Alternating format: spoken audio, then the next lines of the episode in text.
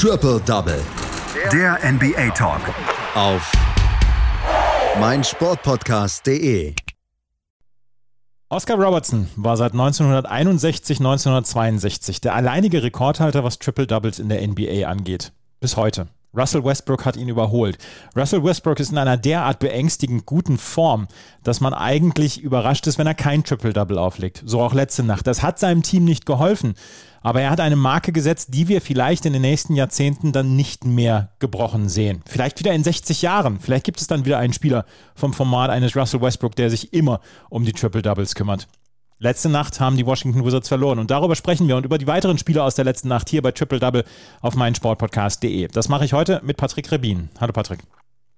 Guten Morgen, Andreas. Ja, es gehen einem die Superlative aus, was Russell Westbrook angeht. Er hat sein nächstes Triple-Double aufgelegt und er hat Oscar Robertson überholt. Und das hat man gedacht, dass dieser Rekord ja ewig besteht. Rekorde sind dafür da, gebrochen zu werden. Aber wie Russell Westbrook das in seiner Karriere jetzt gemacht hat, das ist schon atemberaubend. Und vor allen Dingen, er ist ja noch lange nicht am Ende seiner Karriere angelangt. Absolut Wahnsinn. 182 Triple Doubles hat äh, Russell Westbrook gebraucht, um an äh, Oscar Robertson vorbeizuziehen und ja, die meisten Triple Doubles all-time für sich verbuchen zu können. Alleine in dieser Saison hat Westbrook äh, weit mehr als 30 davon in ja, knapp über 60 Spielen. Also wirklich Wahnsinn, was dieser Russell Westbrook da in dieser Saison so alles auflegt. 28 Punkte, 13 Rebounds und 21 Assists. Das war seine Statline ins Glück sozusagen. Und ja, sie waren dafür, dass Bradley Beal nicht dabei war, wirklich competitive.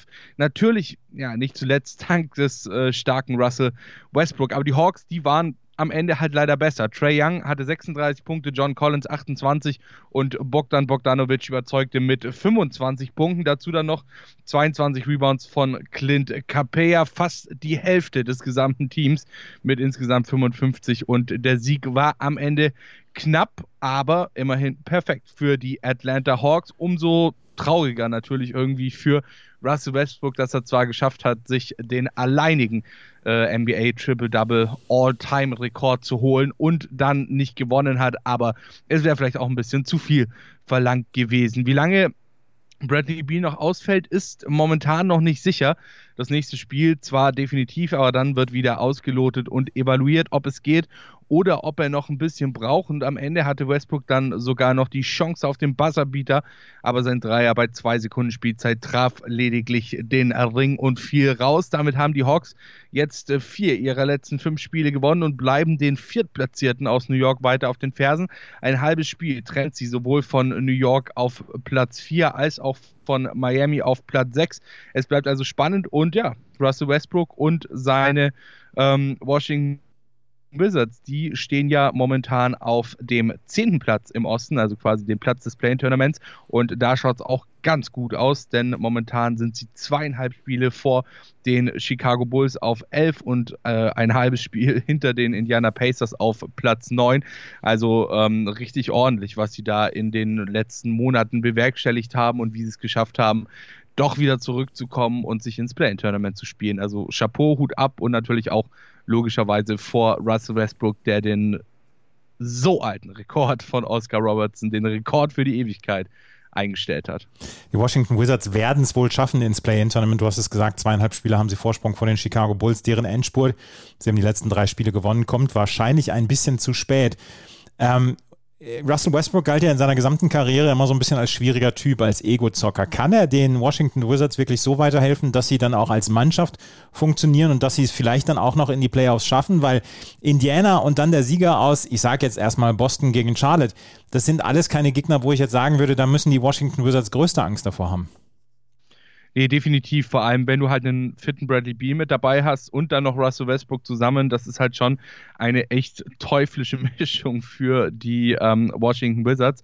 Und ich glaube tatsächlich gerade, ich meine, wir haben ja auch letztens erst darüber gesprochen, dass die Wizards jetzt gerade in der Tiefe nicht so das beste Team haben. Ja, du hast klar mit äh, Russell Westbrook und Bradley Beal natürlich deine beiden Superstars, aber ansonsten ist das Team jetzt nicht so extrem tief beziehungsweise nicht so tief hochklassig besetzt. Ich glaube, da brauchst du auch einfach so ein bisschen dann dieses Ego-Gezocke und ähm, es scheint ja zu funktionieren. Also es läuft ja die Chemie zwischen Bradley Beal und Russell Westbrook.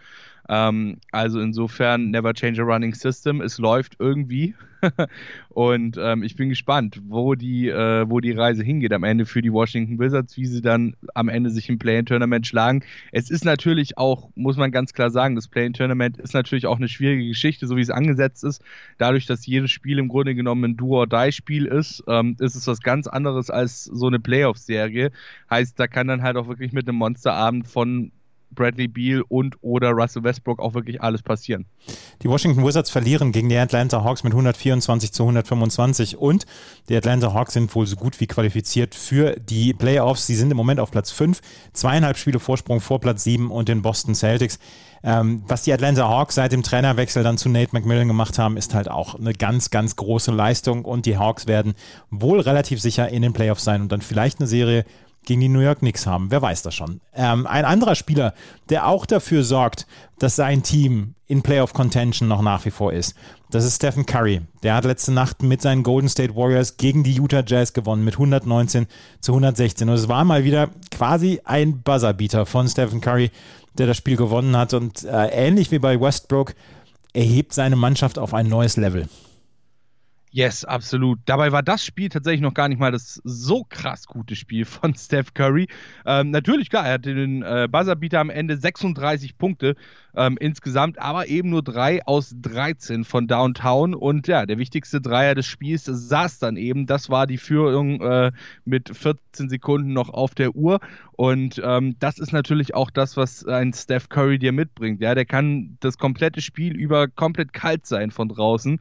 Und dann, wenn es um den wichtigsten Wurf des Spiels geht, dann ist er da und versenkt das Ding eiskalt. Das ist halt einfach das feine Händchen eines Stephen Curry, das ihn auch so auszeigt generell war es ein ja, starker Teamsieg der Golden State Warriors. Draymond Green, der hatte mit 12 Punkten 10 Assists, ein Double-Double.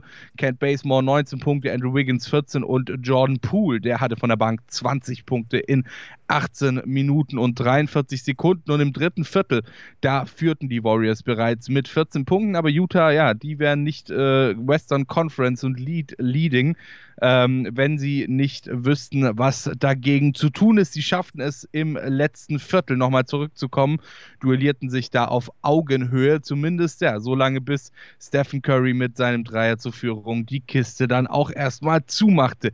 Bei den Jazz, da tat sich vor allem einer hervor. Bojan Bogdanovic hatte 27 Punkte und wurde dann aber von Jordan Clarkson noch von der Bank überstrahlt. 41 Punkte in 35 Minuten hatte der Ex-Laker und Ex-Cav in Abwesenheit von Donovan Mitchell und Mike Conley im Tank. Und ja, am Ende reichte es dann zwar nicht für den Sieg, aber ich glaube, die Utah Jazz, die sind auch so mit der Saison ganz zufrieden. Wie gesagt, Western Conference Leading und League Leading. Also wirklich sehr, sehr stark, was die Jungs da bisher gemacht haben. Und die Golden State Warriors, ja, die äh, sind fix im Play-in-Tournament mit dabei. Also auch für die Golden State Warriors hier ein sehr, sehr versöhnliches Ende. Ja, aber stell dir mal vor, jetzt Los Angeles Lakers gegen Golden State Warriors im Play-In-Tournament und der Sieger trifft auf die Phoenix Suns. Die Phoenix Suns beißen sich ja in den Hintern, dass sie so eine gute Saison spielen. Wenn sie auf Platz 2 stehen, dann am Ende vielleicht die Lakers mit LeBron, mit einem zurückgekehrten LeBron James und Anthony Davis treffen oder mit einem äh, Stephen Curry, der von draußen alles trifft. Ich würde auf keinen der beiden wetten wollen, sag ich dir ganz ehrlich. Also ich meine, sorry, natürlich musst du mit den Lakers, natürlich musst du mit den Lakers rechnen, gar keine Frage so, ja. Ähm, aber wenn ich mir jetzt überlege, dass du mit einem Lakers-Team, bei dem deine Superstars jetzt monatelang quasi raus waren, ja, ähm, LeBron James ja immer noch raus. Anthony Davis jetzt gerade erst wieder mit dabei. Und dann spielst du gegen die Golden State Warriors, die sich jetzt richtig eingeballert haben, gegen einen Steph Curry, der richtig Bock hat. Huh. ich glaube, das könnte tatsächlich das geilste Spiel im kompletten Play-In-Tournament werden, wenn das wahr wird. Wenn das wahr wird, ja. Also ich hätte da auch Bock drauf und ich glaube, ich würde mir auch den Wecker stellen. Die Golden State Warriors gewinnen also gegen die Utah Jazz mit 119 zu 116. Du hast es gesagt, sie sind im Play-In-Tournament jetzt dabei. Es geht nur noch um den Platz. Ein halbes Spiel hinter ihnen stehen die Memphis Grizzlies und die San Antonio Spurs. Die sind auch drauf und dran, sich jetzt für das Play-In-Tournament zu qualifizieren, weil sie haben letzte Nacht auch eine Überraschung geschafft. Sie haben zu Hause gegen die Milwaukee Bucks mit 146 zu 125 gewonnen. Statement-Sieg für die, für die San Antonio Spurs und ähm, der, ja, die kleine zarte Pflanze Hoffnung auf die Playoffs bleibt für die San Antonio Spurs. Yes, absolut. Statement-Sieg für die Spurs, du hast gesagt. Und das, was die Golden State Warriors bereits erreicht haben, das haben die Spurs jetzt noch vor und jetzt noch vor sich. Und äh, dabei hat ihnen in der vergangenen Nacht vor allem wirklich eine Monster erste Halbzeit geholfen. Franchise-Rekord 87 Punkte in der ersten Halbzeit. Da konnten selbst äh, die Bucks um Janis Antetokounmpo nicht mithalten und schauten am Ende, du hast es schon gesagt, ordentlich in die Röhre. Fünf Spiele umfasste die Winning Streak der Milwaukee Bucks und dann kamen die Spurs, angeführt von DeMar DeRozans 23 Punkten um die Ecke. Dieses Mal machten sie es richtig. Vor zehn Tagen hatten die Spurs nach einer 32 Punkte Punkteführung in Overtime am Ende noch gegen die Celtics verloren. Dieses Mal hielten sie ihre Führung und standen am Ende dann siegreich da. Und ja, jetzt ist es ein Spiel. Ein Spiel, das die San Antonio Spurs noch gewinnen müssen, um das Play-In-Tournament sicher zu haben, nach dem Sieg und der gleichzeitigen Niederlage von New Orleans. Ein Sieg der Spurs, eine Niederlage der Pelicans und die Kiste im Westen, die ist durch. Die Spurs, die hatten zwölf Dreier im, äh, in, in der ersten Halbzeit und äh, sorry, im ersten Viertel natürlich und äh, am Ende dann 17 aus 29 von der 3. Also auch hier wirklich sehr, sehr starke Zahlen. Der San Antonio Spurs, DeJounte Murray, der hatte 21 Punkte, Calvin Johnson und Patty Mills jeweils 20 und naja, man muss halt einfach sagen, die Bucks waren nicht schlecht, die Spurs waren am Ende in diesem Spiel einfach besser. Janis hatte 28 Punkte bei 11 aus 16 aus dem Feld. Chris Middleton 23 Punkte und Drew Holiday am Ende 20. Und äh, bei den Milwaukee Bucks, da geht es ja momentan auch noch darum, wer den Osten an Platz 2 abschließen darf. Sie oder die Brooklyn Nets, die ähm, Philadelphia 76ers auf 1, die dürften relativ uneinholbar enteilt sein. Aber natürlich ist dann die Frage, wer auf 2 abschließt und wer dann den ja, vermeintlich leichteren Gegner am Ende in den Playoffs bekommt, je nachdem, wer aus dem Play-in-Tournament rauskommt. Es ist eine interessante Geschichte. Boston im Moment auf Platz 7 in der Eastern Conference könnte auf die Charlotte Hornets treffen. Im Moment würden die Indiana Pacers auf die Washington Wizards treffen. In der Eastern Conference, in der Western Conference Lakers gegen Warriors, was ein unglaubliches Spiel wäre, und Memphis gegen die San Antonio Spurs. Also es bleibt noch einiges an Spannung in dieser Woche da und wir haben noch ein paar Spieler aus der letzten Nacht, die gibt es jetzt im Schnelldurchlauf. Die Pacers gewinnen nämlich bei den Cleveland Cavaliers mit 111 zu 102. Ähm, Domantas Sabonis, ein Assists am Triple-Double vorbei, 21 Punkte, 20 Rebounds, 9 Assists. Die Memphis Grizzlies gewinnen 115 zu 110 gegen die New Orleans Pelicans. Jonas Valanciunas mit 20 Punkten und 11 Rebounds für die Pelicans war es das vielleicht die entscheidende Niederlage damit sie das Play-in-Tournament nicht erreichen. Und die Houston Rockets verlieren bei den Portland Trailblazers 129 zu 140. Damian Lillard mit 34 Punkte und 9 Rebounds. Äh, eins noch, die Toronto Raptors verpassen zum ersten Mal seit acht Jahren die Playoffs, sind jetzt draußen und die Portland Trailblazers haben jetzt die letzten vier gewonnen und sind jetzt anderthalb Spiele vor den Los Angeles Lakers. Und es scheint so zu sein, als ob die Portland Trailblazers den Lakers noch den sechsten Platz wegschnappen könnten. Das waren die Ergebnisse aus der letzten Nacht. Das war Patrick Rebin mit seinen Einschätzungen dazu. Danke, Patrick. Sehr gerne. Triple Double. Der NBA Talk. Auf meinsportpodcast.de.